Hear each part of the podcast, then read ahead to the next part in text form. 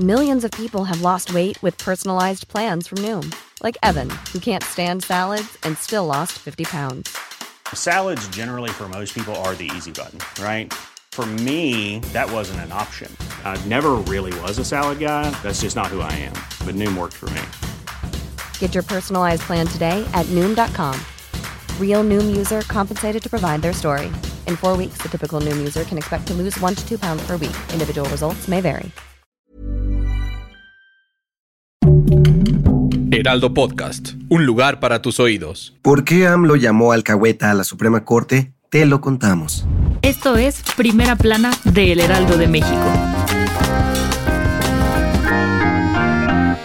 Durante la madrugada del sábado 29 de abril, los senadores de Morena se fueron al antiguo Palacio Legislativo de Xicoténcatl para tener una sesión privada, en donde le metieron nitro para aprobar algunas propuestas enviadas directito desde Palacio Nacional lo que provocó muchas críticas por parte de los partidos de oposición. Y es que en tan solo unas horas, los morenistas avalaron 18 iniciativas en fast track, es decir, sin discusiones ni trámites legislativos de por medio, entre las cuales se encuentra la desaparición del INSABI, para hacerlo parte del IMSS Bienestar, la desintegración del CONACID para crear un nuevo consejo y la extinción de la financiera rural, entre otras. Esto le escaló tan hondo a los senadores de la oposición que ya están preparando impugnaciones ante la Suprema Corte de Justicia de la Nación para que las iniciativas de reforma de plano no pasen. La noticia llegó a oídos de AMLO y en la mañanera de este lunes arremetió contra sus planes. A los legisladores del PRI, PAN y PRD prácticamente les dijo hipócritas recordando que así aprobaron algunas reformas durante la administración de Enrique Peña Nieto,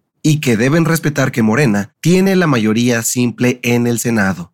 Mientras que a la Suprema Corte de Justicia también le tiró una pedrada, asegurando que se están convirtiendo en la gran alcahueta del bloque conservador, pues solo votan a su favor y tiran sus cambios en los tribunales. El Presi dijo que no hay ninguna ilegalidad en los procesos que se dieron el fin de semana y que espera que sus cambios puedan aplicarse tal cual como están. ¿Lo logrará? Gracias por escucharnos. Si te gusta Primera Plana y quieres seguir bien informado, síguenos en Spotify para no perderte de las noticias más importantes.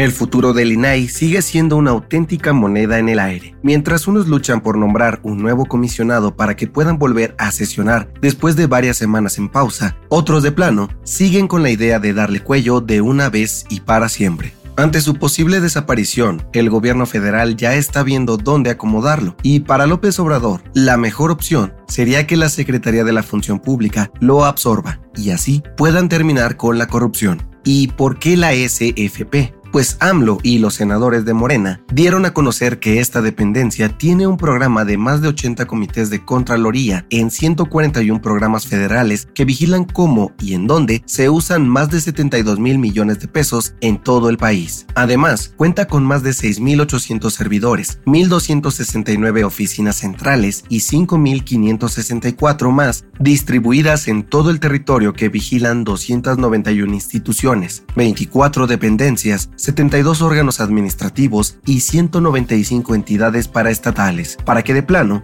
no se les vaya ni una sola cosita a través de investigaciones, denuncias ciudadanas y alertas sobre presuntos delitos. ¿Será que estos argumentos son suficientes para que el INAI termine siendo parte de la Secretaría de la Función Pública?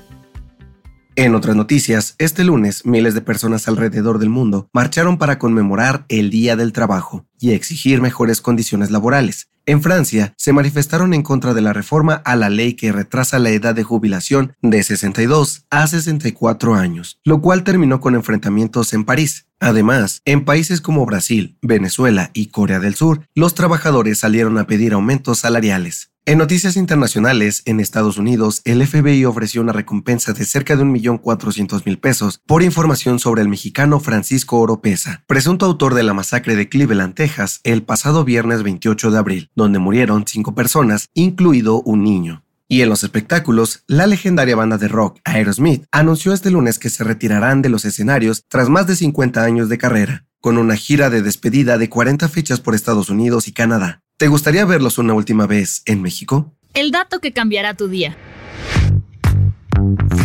Nuestras manos son una de las herramientas más fuertes que tenemos por naturaleza, y a diferencia de otras especies, nos ayudan a manipular objetos fácilmente gracias a los dedos. Pero, ¿sabes cuál de ellos es el más importante según la ciencia? Si pensaste en el pulgar, no estás del todo equivocado, pero, según la Universidad de Santander, en Colombia, el dedo meñique es el bastión principal de la fuerza de la mano. Sí, de acuerdo con los investigadores, ese pequeñín que a veces es olvidado es el encargado de mantener firme la musculatura no solo de la mano, sino del brazo completo y carga hasta con el 50% de nuestra fuerza. En caso de perderlo, nuestro funcionamiento no sería el mismo. Yo soy José Mata y nos escuchamos en la próxima.